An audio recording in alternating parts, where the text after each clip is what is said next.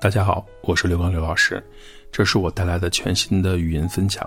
我在西安疫情里，希望大家喜欢。这里是第一讲，突然的封城。二零二一年十二月二十三号，突然的封城来的有点猝不及防。十二月初的时候，我还在想，争取能够在圣诞节前搬到新家去，给孩子们在家里过一个温馨的家庭日。我没有什么宗教信仰。这种节日对于我而言，就是找一个合理的理由给家人做一顿饭，一家人在一起度过一个愉快的夜晚。虽然是老房改造，但是对于孩子们来说，也是我们的新家。在经过一番打扫整理和局部装修之后，房子也焕然一新。为了和女儿分床睡，新家里还装了孩子很喜欢的灯。我还特意的从网上订了一堆装饰烘托节日气氛的小饰品，一切看起来就那么的值得期待。后来我老婆说搬家有点紧张，虽然我们搬的距离只有一站路远，决定呢还是在租的房子里面去过双节，有一点遗憾，但是想到这是我们一家有四口人之后的第一个新年，还是值得期待的。双十一什么都没有买，想着圣诞元旦的双节给孩子们好好的做顿饭，买日常需要的衣服什么的，在那时看来觉得生活很美好，很值得期待。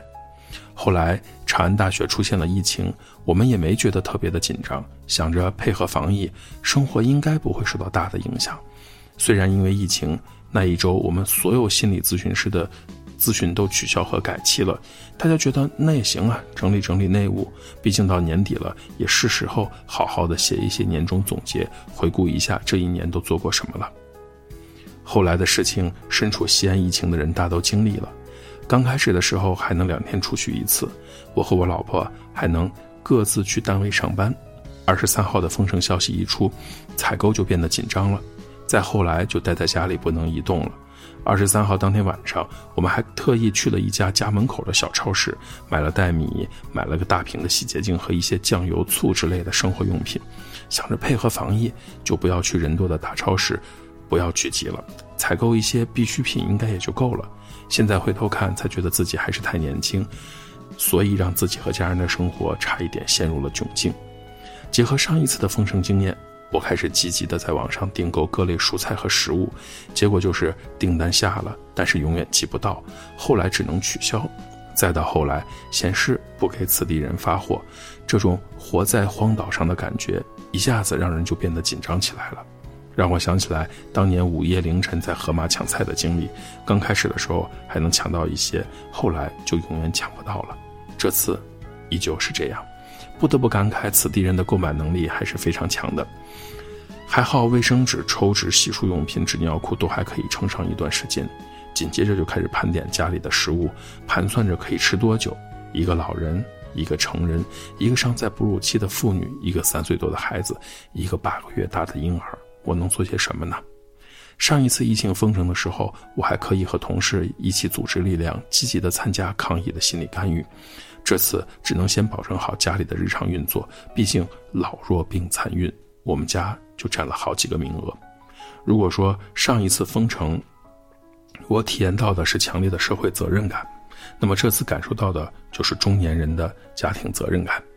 整理思路，问自己能做些什么。努力的保证餐桌有饭吃，孩子们心理健康，家人情绪稳定，各种家庭必需的物品不要空白。最最最重要的是，每一个人都不要生病，特别是孩子。不仅因为生病了自己难受，也因为疫情防控期间生病了看病是一件很不容易的事情。用尽了各种平台抢菜买物资，不能下单的时候愁得要死，下了单又担心会被退款。毕竟这种事儿总是发生的猝不及防。像我老婆这种酱油没有了才想起来要去买酱油的人，不会有囤货的烦恼，因为这也超出了他的认知范畴。更重要的是，他压根就不担心这样的事情，因为他无比的相信我会解决。也许算是运气好吧。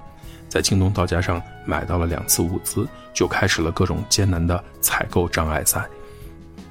就像宣传中讲的那样，物资充足，不用抢购。物资总量是挺充足的，就是落到平凡的家庭单元里，购买起来什么就要靠经验、技术和运气了。了不起的地方就是物价控制的很好，我没有买到什么昂贵的蔬菜，基本上和平常买的价格差不多。眼看着家里有限的食物要被消耗殆尽了。开始把有限的新鲜的食物留给孩子，水果什么的更显得珍贵。对于小孩子们而言，正是长身体的时候，我可以不吃饭，孩子们不能不喝奶、不吃饭。眼看着女儿眼巴巴的向我要草莓、黄瓜、小果冻吃的时候，心里觉得很难过。作为一个东北人的后裔，囤东西是家族传统，但我这次确实是失误了。家里从三顿饭变成两顿饭，再变成早上喝豆浆加馒头，下午吃一顿配菜的。我特别感谢疫情防控期间向我们家伸出援手的朋友们，因为他们的帮助，大人和小孩子在封城居家超过十五天的时间里，一直有蔬菜和水果吃。感谢的话都放在心里，等到疫情结束了，好好的聚聚，拜访一下。也特别感谢主动问孩子是否有奶粉吃的朋友们，谢谢大家。人间自有真情在，这种时候除了相信政府，还得积极的展开自救才行。群里有哥哥热心肠，在大家的推荐下加入了各种群，求购各种蔬菜水果，有的还真不错。再到后来，小区里贴了蔬菜、水果、肉类等店铺的联系电话，得空刷朋友圈的时候，看到了很多家庭领到了政府发放的白菜，无比的羡慕中。等啊等，终于等到我们家里的发菜了。我们一家五口一共得到了一颗白萝卜、一个西葫芦、一包海鲜菇、一颗青笋，外加两颗土豆。要是严格控制一下，倒是够吃个一周了。就是得到的西葫芦上面布满了星星点点，看起来像是经历过许多的沧桑。目前来说，买菜已经不是什么问题了。至于小朋友想吃的各种小零嘴，就要靠网络订单了。基本上大多数的时候是靠运气。八个月大的孩子要吃各种辅食，三岁多的孩子喜欢口感偏甜和颜色诱人的食物，可这一切的前提是要有食物。虽然是每天做饭，可每次做饭的时候都感觉在经历生活中不容易的时光。我也尽可能的让每天的食物变得丰富有趣，让孩子们感受到温暖和欢乐。如果说餐盘是我的调色盘，那么为家人准备一顿小小的饭就是我创作的艺术品。从简单的米饭到小饭团，再到波奇饭，每一个小小的心思都是希望我们孩子们吃好每一餐，同时尽可能的弱化孩子关于居家隔离带来的心理不适感。食物是可以传递情绪和态度的，很多人喜欢看我摆拍的食物，不一定是因为我饭做的有多好吃，用的材料有多特别，而是因为我做的饭里、摆拍的食物里有我对生活的态度。我平凡简单的一餐里，有我对生活的热爱，也有我对事物的好奇心和新鲜感，更有我对家人、对孩子的爱。所以在条件允许的时候，我尽可能的配图发圈，希望我的文字、我做的食物，能够带给处在疫情中的人一丝温暖和舒展。这大概也是我能做的最简单的社会责任了。不得不承认，在工作状态下，未婚未孕是一个很大的优势，因为每个人都只有二十四个小时，家里用的时间多了。工作中能剩的时间自然会变少。老人封城后在家没事干，就是刷抖音，比我更像一个年轻人。